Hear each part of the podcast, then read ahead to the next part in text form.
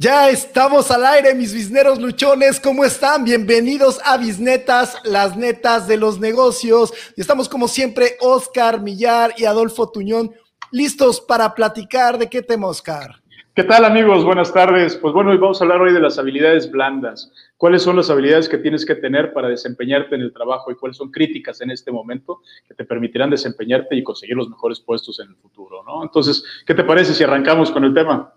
Eh, sí, la verdad es que está muy interesante. Todo esto surge porque hoy en esta nueva realidad en el trabajo están surgiendo muchas preguntas de qué necesito hacer con mi equipo, qué necesito hacer eh, eh, yo como, como, como profesionista, como empleado, para poder entrar con todo al mercado laboral. Entonces, eh, pues estuvimos leyendo y hay varios artículos al respecto sobre las actividades blandas específicamente. Y para ello, ¿qué te parece si, si iniciamos hablando acerca de, de, qué es esto de habilidades blandas para los que no lo conozcan? Pues bueno, hay, hay dos, ¿no? O sea, se dividió en habilidades blandas y duras. No sé si nos quieras dar tu definición. Yo la complemento los hard skills y las soft skills, dicen los gringos, ¿no? Eh, pues sí, bueno, las habilidades duras se refieren a los conocimientos técnicos, a todo, a todo lo que nos dedicamos nosotros los cinco años de carrera, los tres años de, preparatoria técnica, etcétera, etcétera, etcétera, ¿no? Secundaria, lo que hace una persona que, que, trabaja con un maestro y, termina de aprendiz y, termina ejecutando la misma actividad, todas esas son las habilidades eh, duras que eh, si volteamos a ver a, nuestros papás, a nuestros abuelos, pues era lo que te servía en aquel entonces, ¿no? Era, Así es. Era, lo que necesitabas. Y, ahí tienes apellidos como, como herrero, como zapatero, como cosas así, ¿no? Pero bueno, esas son las habilidades duras, el, conocimiento técnico que tienes. Y, las blandas, pues se refiere a, a un tema este, más de trabajo social, interpersonal, ¿no? Cómo nos desempeñamos nosotros como una persona eh, en sociedad, ¿no? O en un grupo en general. Si están asociadas al comportamiento del ser humano, ¿no? su desempeño social, el liderazgo, emociones, a eso están ligadas las, las eh, famosísimas habilidades blandas, o soft skills. Sí, sí, ¿qué te parece si a lo mejor si ponemos algunos ejemplos podría quedar más claro? Mira, ahorita eh, algunos ejemplos de, de, habilidades eh, duras que se desarrollan en las empresas, por ejemplo, son habilidades de contabilidad, por ejemplo, aprender a utilizar Excel, conocimientos de marketing o análisis de datos sería una habilidad dura. Una habilidad blanda sería por ejemplo, liderazgo, comunicación, cómo generar empatía, inteligencia emocional. Inteligencia emocional, sí. Sí, de, hecho, tampoco no es nada nuevo, ¿no? Pero, a partir de los noventas, seguramente a ti te tocó también los mismos exámenes que, nos, que, que, me ponían a mí de repente en, las empresas, ¿no? Que evalúan tu, tu, tu, tu, IQ y decían, a ver si este güey no está tan bruto como, o está lo suficiente lo suficiente eh, domesticado como para atender el trabajo, el puesto que traigo, pero aparte te ponían otros examencitos donde empezaban y, sacaban tu coeficiente emocional, ¿no? Yo lo reprobé. eso, eso, se arregla con el tiempo, ¿no? A punta de golpes. Pero bueno. Sí, la verdad sí. Pero aparte era algo que se hacía antes, o sea, si nos fuéramos a lo mejor 20 años atrás, era algo que sucedía de manera natural, ¿ok? Hoy las empresas se han dado cuenta de que es una gran necesidad y, hay que tener bien claro qué tan desarrollado puedes tener ciertas habilidades. Entonces, Oscar y yo queremos decirte que nos dimos a la tarea de hacer una gran investigación eh, basada en, algunos artículos de diferentes revistas de prestigio y, eh, definimos las siete habilidades de bisnetas. Así que vamos a hablar de cada una de ellas y vamos y me gustaría dar un poquito de contexto de por qué está pasando esto, Oscar. A ver, ¿cuál es tu punto de vista? ¿Por qué hay que, eh, hay que desarrollar estas habilidades clave, blandas en el trabajo y que, y que son nuevas algunas de ellas? O sea, algunas, no es que, no es que sean nuevas, o sea, ya existían, pero hoy hay que desarrollar algunas diferentes a las que veníamos desarrollando anteriormente. Sí, porque antes tú considerabas que era el, era, era el savoir de esta persona, ¿no? Es que este tipo es muy bueno porque fíjate cómo mantiene su equipo, yo quiero gente como él. No, bueno, pues es que así nació ese cabrón, ni modo, te aguantas. y, con el tiempo, las empresas, RH, y, nos hemos ido dando cuenta todos que, que al final del día no, no son, no son este, rasgos personales solamente, ¿no? Puedes desarrollarlos como, individuo, ¿no? Entonces... lo, aquí lo importante es el cambio, ¿no? O sea, el cambio. A ver, antes, digamos, vamos a hablar eh, de 2019 y ahora, ¿por qué necesitamos habilidades hoy distintas en este 2021 y en los años venideros? Es que nos, pusieron una corona de, nos pusieron una corona de fuerza, cabrón. Así es. ¿Y cuál es la corona de fuerza? Estar en casa, ¿no? Gran parte del tiempo. y, que algo, algo que, o sea, si ustedes se ponen a ver, eh, muchas de las personas que antes, eh, pues, vivían cerca de su oficina o eh, iban a trabajar diario a un mismo lugar físico, pues hoy están haciéndolo desde casa. Y esto ha roto muchas ligas. ¿no? Y inclusive ahí me han contratado en algunas empresas que dicen, oye, es que sabes qué, en el último año han entrado tantas personas y hay algunos que ni se conocen, ¿no? O sea, a esos extremos hemos estado llegando. Entonces, hoy como líder necesitas otro tipo de habilidades, necesitas una habilidad que te permita fusionar este equipo, necesitas esta habilidad de poder tú solito de, poder... Eh, sobrevivir en, tu casa con todas las situaciones que pasas, ¿no? Mantener tu mente, este, pues, en blanco, empoderado, para poder empoderar a los demás. No, y estar enfocado, cumplir con tus objetivos, mantenerte, mantenerte en el ritmo, hacer que tu equipo mantenga ese ritmo. Sea, hay, hay, un montón de, de situaciones en las que ahorita, pues hace dos años se daba porque estabas en la oficina, ¿no? Y había la confianza. Hay que agregarle a todo eso que, no tienes el trato interpersonal que te da, que te genera la, confianza para, para, exigir, para pedir, para bromear, para, para, obligar a que la gente haga las cosas.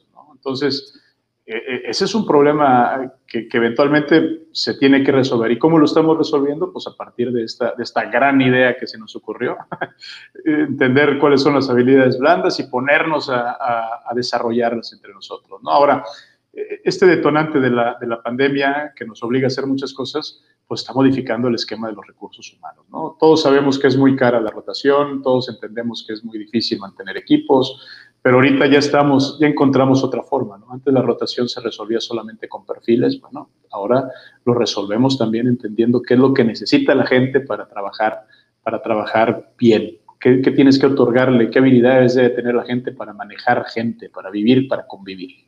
Excelente, pues vámonos si quieres con la primera habilidad y la primera habilidad que nosotros definimos aquí en Bisnetas que es importante es saber administrar tu tiempo. Siempre, siempre ha sido importante administrar el tiempo, no es un tema nuevo, pero hoy más que nunca es muy importante el poder administrar tu tiempo, porque ya hoy estamos hablando de, antes te medían a lo mejor con una hora de entrada, una hora de salida, las famosísimas horas nalga, y hoy te van a medir por resultados, ¿no? Es, o sea, no importa cuánto tiempo estés trabajando, hay ciertos resultados, hay nuevas herramientas para estos, este, eh, esta medición de resultados, y por lo, por lo tanto es muy importante saber definir tus prioridades en qué vas a estar invirtiendo tu tiempo y cómo lo vas a estar haciendo, ¿cierto?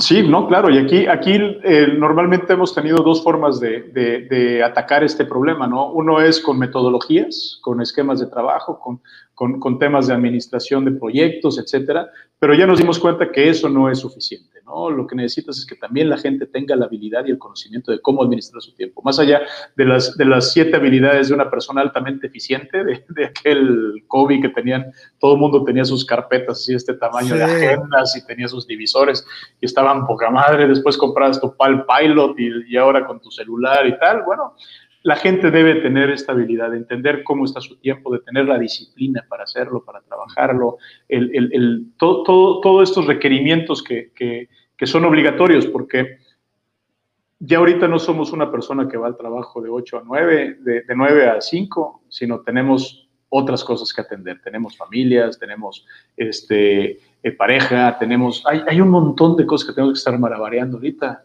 y forzosamente tenemos que administrarnos. Además, algo muy importante y que eh, por lo general los ejecutivos no lo saben, es que es muy distinto poder administrar la agenda para un director que para un gerente que para un ejecutivo. O sea, es muy distinto cómo se debe llevar las prioridades y uno debe de tener bien claro en dónde debes de poner tu tiempo. Yo les recomiendo, hay un libro eh, también de COVID que se llama Primero lo Primero, es muy bueno, muy bueno, que te puede ayudar también con esta habilidad de administración del tiempo. Pero vamos, si quieres, a la que sigue. La, que, la siguiente que seleccionamos es, Oscar, platícanos. Y en la madre, ¿ahora qué hago? Eso es. el, manejo de incertidumbre. El, vivimos en tiempos en los que las cosas cambian tan rápido y tienes que tomar decisiones con, con, a lo mejor tienes mucho acceso a información, pero tienes poca información disponible para hacer las cosas. Eh, eh, tus ejecutivos, tus gerentes deben ser capaces de poder eh, manejar esta incertidumbre, este desconocimiento y enfocarse y saber sobre qué ir trabajando y qué, decisiones tomar. Entonces, es importantísimo que, que, tus empleados sean capaces de operar bajo temas de incertidumbre, que no forzosamente necesiten toda la información, todo, todos los datos para hacer las cosas. ¿no? normalmente lo suplíamos con experiencia y ahí veías gente de 40, 45, de estos jóvenes de 50 años, que ya tenían tiempo y, manejaban la incertidumbre como reyes. ¿Por qué? Pues porque ya, ya, ya, ya sabían para dónde van las cosas, ¿no? Tanta incertidumbre no era la que tenían, pero ahora lo que necesitas es gente que sea capaz de manejar, de tomar estas decisiones sin toda la información completa. Sí, ¿no? Y además también, por ejemplo, en parte del manejo de la incertidumbre es tener esta capacidad de comunicarte e ir a consultarle a alguien, ¿no? Eh, levantar el teléfono, eh, quitar como todos, porque mucho, mucha de la falta de comunicación o de un mal manejo de incertidumbre se da por malas decisiones y por tomarlas a lo mejor sin consultar y ahora no tienes a nadie al lado que te, con, a quien consultarle, ¿no? Tienes que levantar el teléfono, hacer una videollamada y entonces esto hace que las cosas sean más difíciles. Entonces, manejo de la incertidumbre, sin lugar a dudas, es una habilidad que tú puedes enseñar a tu equipo de trabajo a que lo pueda llevar de la mejor manera posible y es una de las que nosotros seleccionamos. Y la siguiente que seleccionamos que va totalmente de la mano con manejo de la incertidumbre es la famosa resiliencia. Cuéntanos, Oscar, ¿para ti qué es la resiliencia? ¿Cómo le hacemos para mantenernos de pie a pesar de todo lo que pasa? ¿O, cómo, o qué, tan, qué, tan, qué tan capaces somos de levantarnos rápido después de un mazazo en la cabeza? ¿no? Así es. La resiliencia es, es, la habilidad que tiene una persona para, para retomar el camino una vez que, que las cosas no salieron como ellos querían.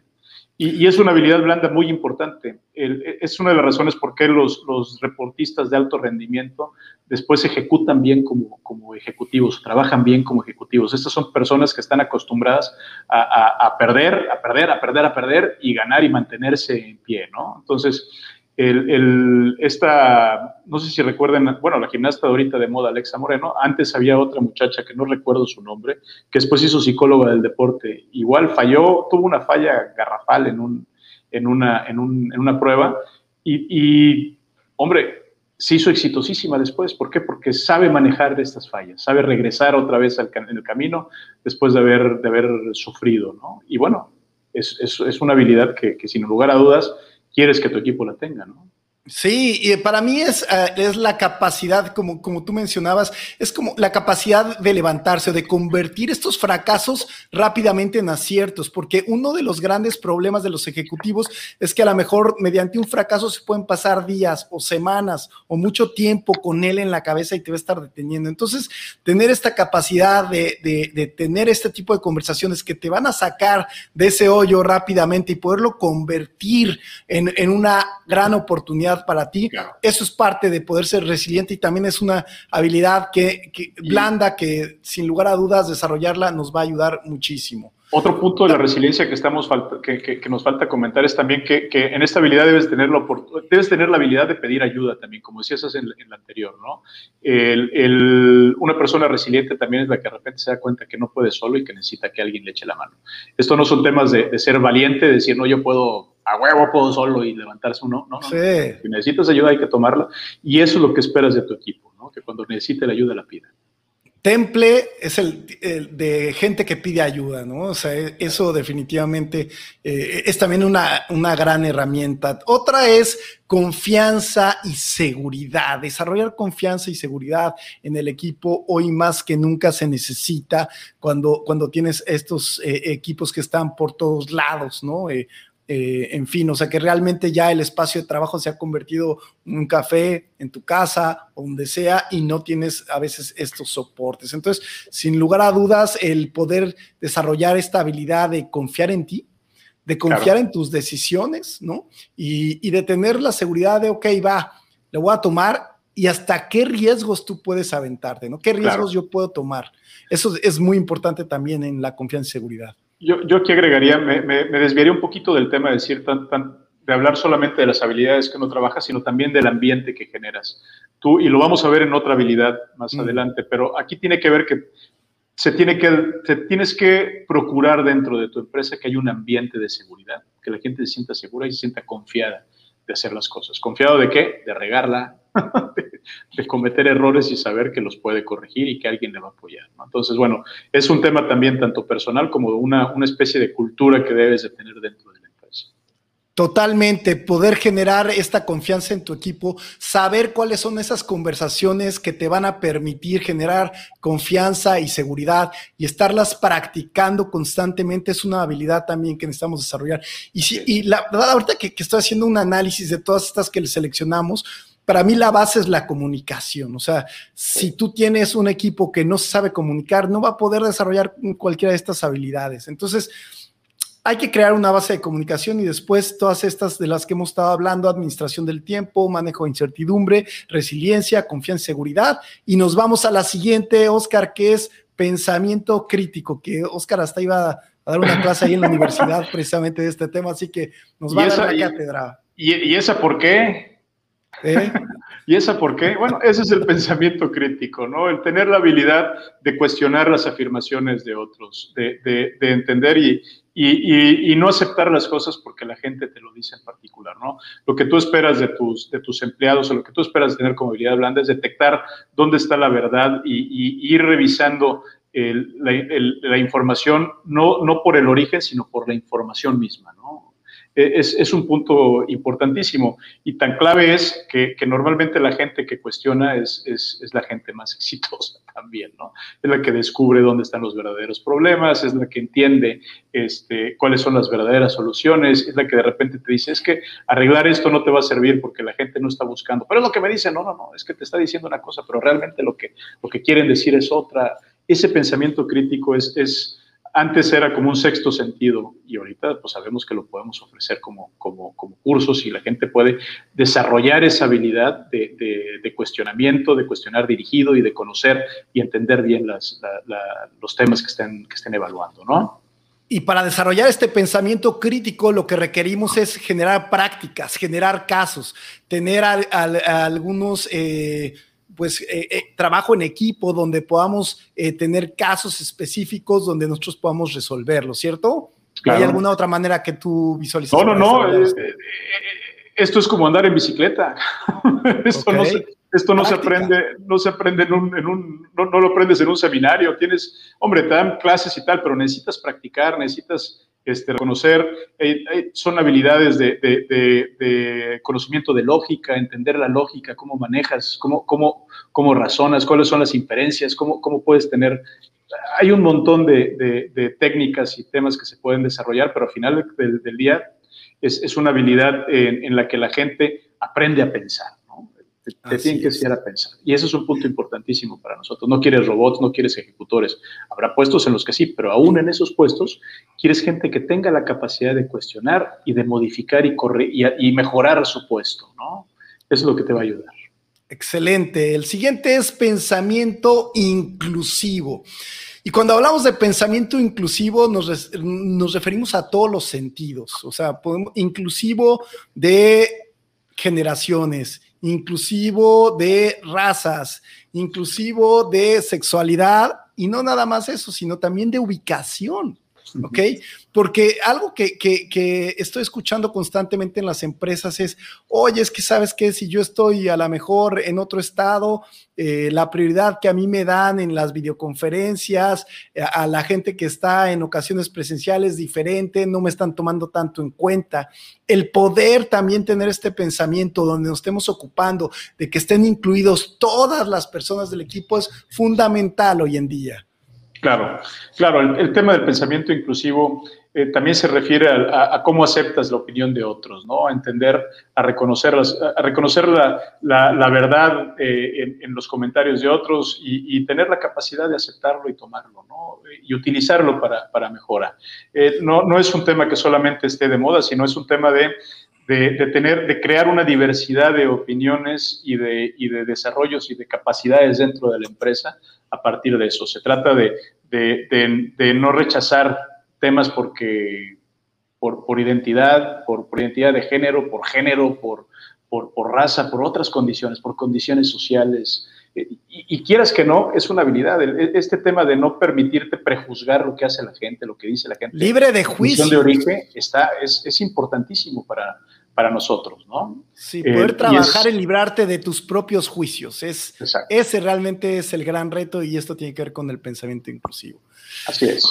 Vámonos a la última que elegimos y es eh, ser líder coach, ¿ok? ¿Y qué, ¿Y qué es para mí ser líder coach? Pues para mí es tener esta capacidad, porque yo sé que, que, la palabra coach a lo mejor ya está muy quemada porque encontramos coaches de todo en esta vida, pero bueno, bien aplicado, eh, yo lo que les diría es que hoy lo que funciona es que como líder de una organización, como líder de un equipo, tengas estas habilidades donde, donde puedes no solamente responder y atender necesidades del trabajo, sino inclusive de la vida, ¿no? O sea, donde, donde tú tengas esta capacidad de conectar con tu gente y si alguien te consulta algo respecto a qué está pasando con su familia, respecto a qué está pasando en pareja o con sus hijos, que puedas tú ser asertivo con lo que le estás diciendo, porque esto también va a lograr con la, conexión con el equipo, ¿no? ¿Tú cómo ves este tema del ser líder? No, el, líder coach es un, es un tema importantísimo, porque si bien como dices el tema está medio trilladón, pero, pero un líder debe ser capaz de hacer que su gente crezca,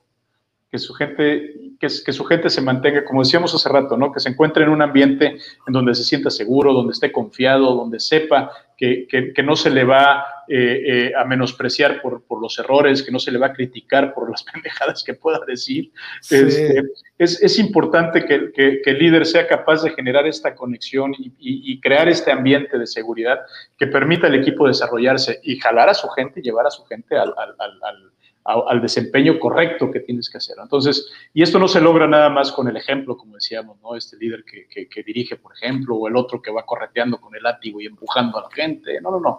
Este es parte de un liderazgo este, moderno, un liderazgo nuevo en el que, en el que tú tienes que encargarte de, de, de, solventar y permitir que tu gente eh, mejore o corrija las, las carencias que tenga, ¿no? Eso es importante. Excelente. Pues súper bien, vámonos si quieres a cerrar el programa porque ya nos colgamos un poquito. Entonces, ¿cuál es tu bisneta? Bueno, primero los, los siete puntos que elegimos en bisnetas los vamos a repasar. Es administración del tiempo, manejo de incertidumbre, resiliencia, confianza y seguridad, pensamiento crítico, pensamiento inclusivo y ser líder coach. ¿Cuál es tu bisneta, Oscar? Pues mi bisneta es que cuando estés trabajando, cuando estés considerando eh, los recursos humanos, cuando estés considerando la gente que necesitas, evalúa todos estos temas y un plan específico de qué necesitas estas habilidades por cada uno de tus puestos. Eso te va a dar un montón de dolor de cabeza. Excelente. Para mí mi bisneta es el mundo cambió, las habilidades para, eh, para poder competir también las nuevas oportunidades serán para las empresas que inviertan en el desarrollo de su gente. Muchísimas gracias por seguirnos y por vernos. Eh, si te está gustando este video, por favor, compártelo en tus redes sociales, dale manita arriba, pon comentarios aquí en la caja de qué quieres que platiquemos en los siguientes programas y nos vemos el próximo miércoles a las 7 de la noche. Muchísimas gracias, Oscar. Buenas noches. Hasta luego, nos vemos la siguiente semana. Gracias. Hasta luego, bisneros luchones. Muchísimas gracias por seguirnos. Bye. Hasta luego. Bye.